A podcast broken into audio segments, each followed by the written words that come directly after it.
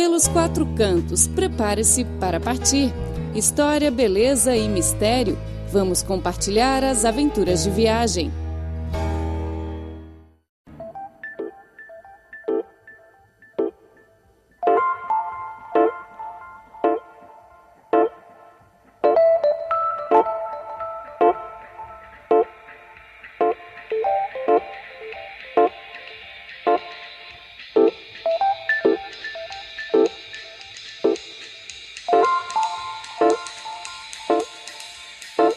Na edição de hoje, de Pelos Quatro Cantos, trazemos uma proposta de viagem diferente do habitual.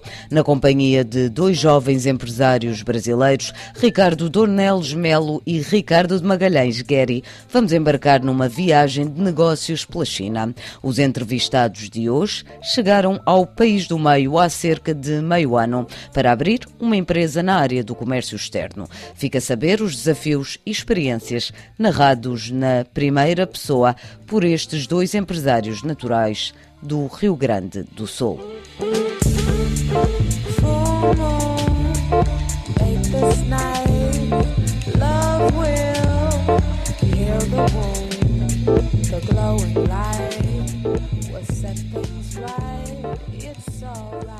Como a gente quer entrar no mercado chinês mesmo, eu acho que nada melhor do que a gente saber como é que eles convivem aqui, aprender um pouquinho mais da cultura, porque vai ser muito difícil a gente aprender muito da cultura deles, que é uma cultura de mais de 4 mil anos. Nós não temos, mal e mal, temos, temos 500 anos de, de, de país. De país.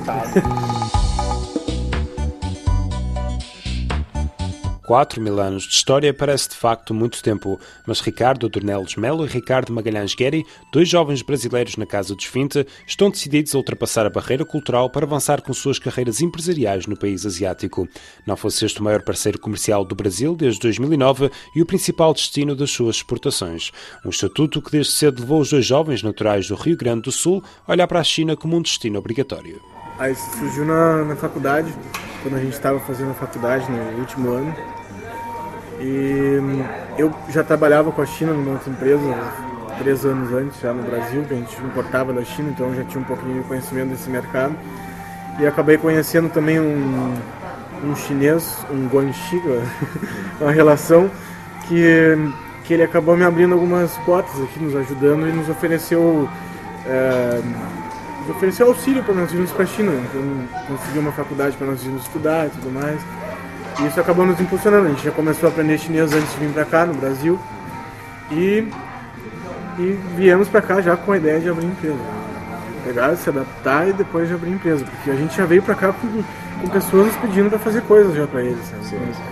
Vindo, nós no Brasil, ah, tu tá indo para lá, eu quero isso, isso, aquilo. Não, calma, deixa nós chegarmos lá primeiro e, e vamos com calma. Deixa nós estruturarmos e tudo mais. Depois nós com certeza vamos querer atender vocês, mas a gente precisa primeiro uh, passar aquele período de adaptabilidade.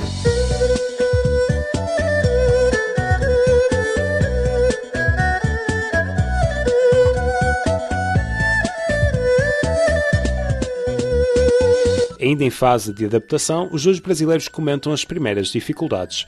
A escolha de um nome para a empresa, por exemplo, exige um certo cuidado. Recordando marcas como a Coca-Cola, que na China é chamada de Coca-Cola, o que traduzido à letra significa um sabor que o deixará feliz, permitindo acrescentar à semelhança fonética um significado positivo para a marca. Então tem que ser um nome mesmo que, que venha calhar bem aqui para os chineses, porque eles, a primeira coisa que eles vão ler quando pegarem nossos registros, tudo vai ser o nome em chinês. Então é importante sim, tem muita gente que pega e bota qualquer nome ali, não tá nem aí, coloca os caracteres chineses, mas na verdade o, a gente conversou com as pessoas aqui e disseram que é importante sim, porque é um, é um cartão de visita teu e uma porta de entrada, assim, o teu nome. Assim. O nome ainda está por decidir, mas os segmentos de mercado a trabalhar já parecem bem definidos. Num país que atravessa o maior e mais rápido processo de urbanização da história, Ricardo Magalhães Guerri aponta qual a área que considera mais promissora. Nós estamos com a é uma possibilidade grande de, um, de trabalhar com o quarto maior mercado chinês. Entre China e Brasil, desculpa. Que é o mercado de pedras, mármores, granitos e afins. Que é um mercado rico também, que, é, que nós estamos vendo que tem muito espaço para novas empresas e também um, não só com o Brasil, China mundo. O potencial chinês é absurdo, muito grande. Eles são os maiores importadores de material e os maiores exportadores do mundo também.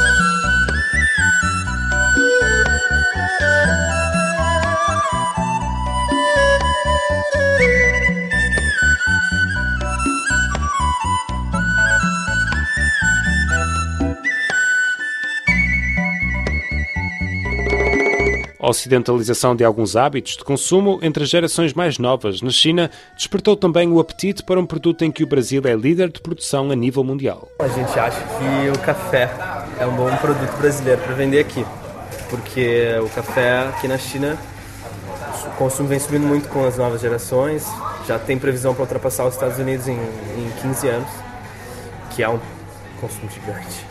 Os dois jovens de Rio Grande do Sul apontam ainda a necessidade em diversificar as exportações brasileiras para a China com produtos de maior valor agregado, contrariando assim a tendência dominante das commodities. A gente só exporta matéria-prima praticamente para o Brasil, que corresponde a mais de 90% da nossa balança comercial. Mas se, se os brasileiros vissem a quantidade de oportunidades que tem aqui nesse mercado consumidor ávido, como esse daqui, a gente tem condições de exportar muito mais coisas aqui, bens materiais já com valor agregado, possibilitando maior rentabilidade para as empresas brasileiras do que exportar apenas matéria-prima, porque é muito grande a, potencialidade de consumo que a China tem. Qualquer lugar que tu faça vai ter cliente para comprar, então, consequentemente, tu pode fazer planos para produtos virem para cá.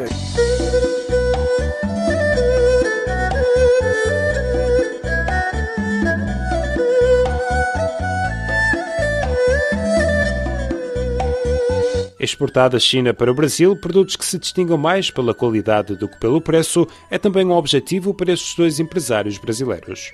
Os panoramas estão mudando muito, porque o brasileiro, querendo ou não, ainda tem aquele receio do chinês que é um produto é, de segunda linha tudo mais, mas na verdade hoje em dia a China produz os melhores produtos, assim como também produz algumas cópias e produtos que não têm muita qualidade, mas vai de, de, de achar o fornecedor certo. Mas com certeza, achando o fornecedor certo, pode ter um, um ganho de lucratividade numa empresa muito grande. Ricardo Magalhães Guerri descortina ainda planos para o futuro, serviços de consultadoria, de forma a apoiar empresas interessadas em trabalhar entre Brasil e China. No entanto, a gente tem uma proposta, desde que a gente começou a pensar em empresas juntos, que vem do nosso curso de Relações Internacionais no Brasil, que é focado em business e marketing, de fazer planos de internacionalização uh, completos, tanto para empresas chinesas quanto para empresas brasileiras.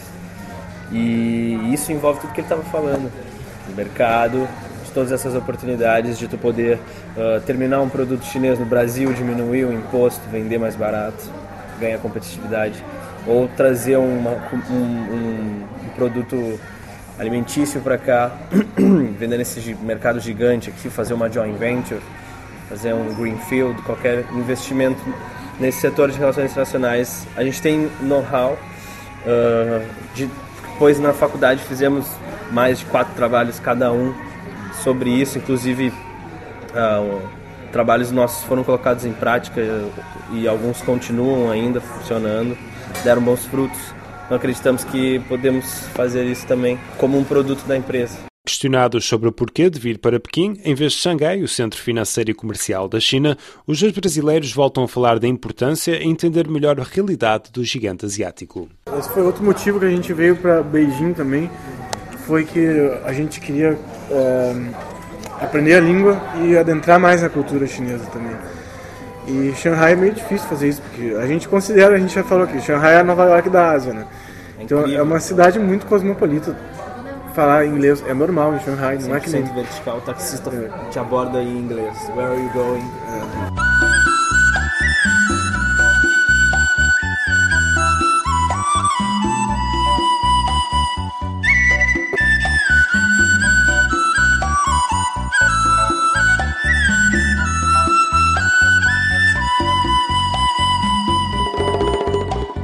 Para finalizar, estes jovens empresários deixam um conselho a quem procura exportar para o mercado chinês: estar preparado para um aumento da capacidade de produção, de modo a responder a uma procura que pode superar em muito as expectativas. O maior problema também que eu vejo do Brasil uh, exportar para a China é que eu acho que deva sim escolher algumas províncias primeiro para começar o, serviço, porque é, o consumo aqui é muito grande, são, é 1 bilhão e 400, 500 milhões de pessoas. Então, resolvem consumir de verdade. Então, é, porque daqui a pouco o que tu, uma fábrica que trabalha só com o Brasil e com a Argentina, por exemplo, tem 70% do share no Brasil e 30% na Argentina.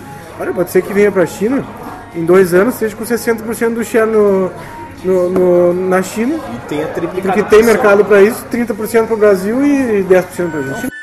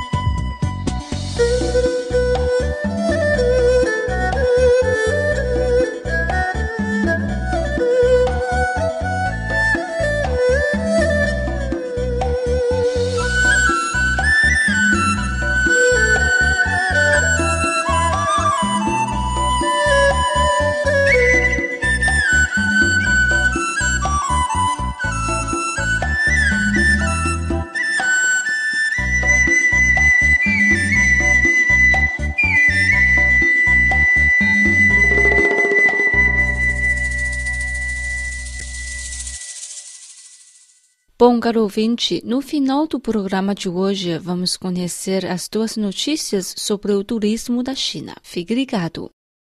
O Museu do Palácio, também conhecido como Cidade Proibida, irá abrir 76% de sua área ao público em 2018, disse recentemente o curador do museu, Shan Jixiang.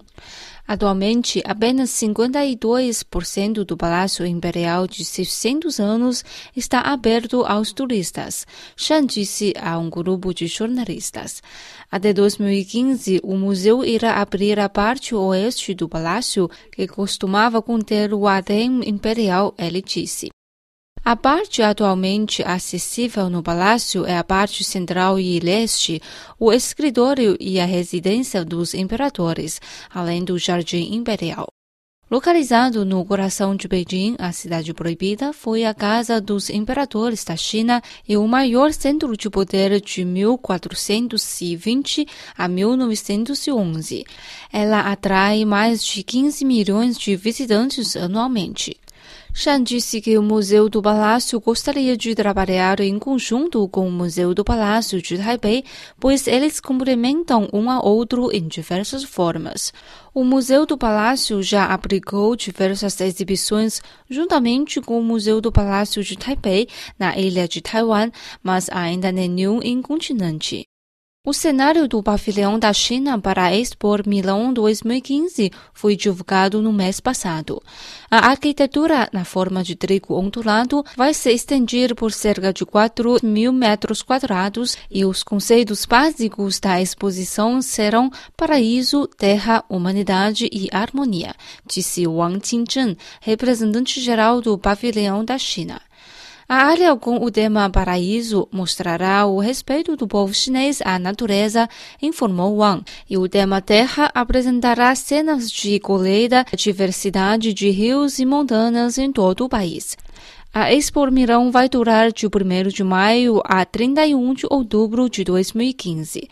O tema da exposição é Alimentando o Planeta, Energia para a Vida e visa aumentar a consciência com respeito ao desafio da fome e o impacto do desperdício. Prepare-se para partir e descobrir os quatro cantos do mundo. Conheça a história, beleza das paisagens e cultura dos lugares que vamos compartilhar com você.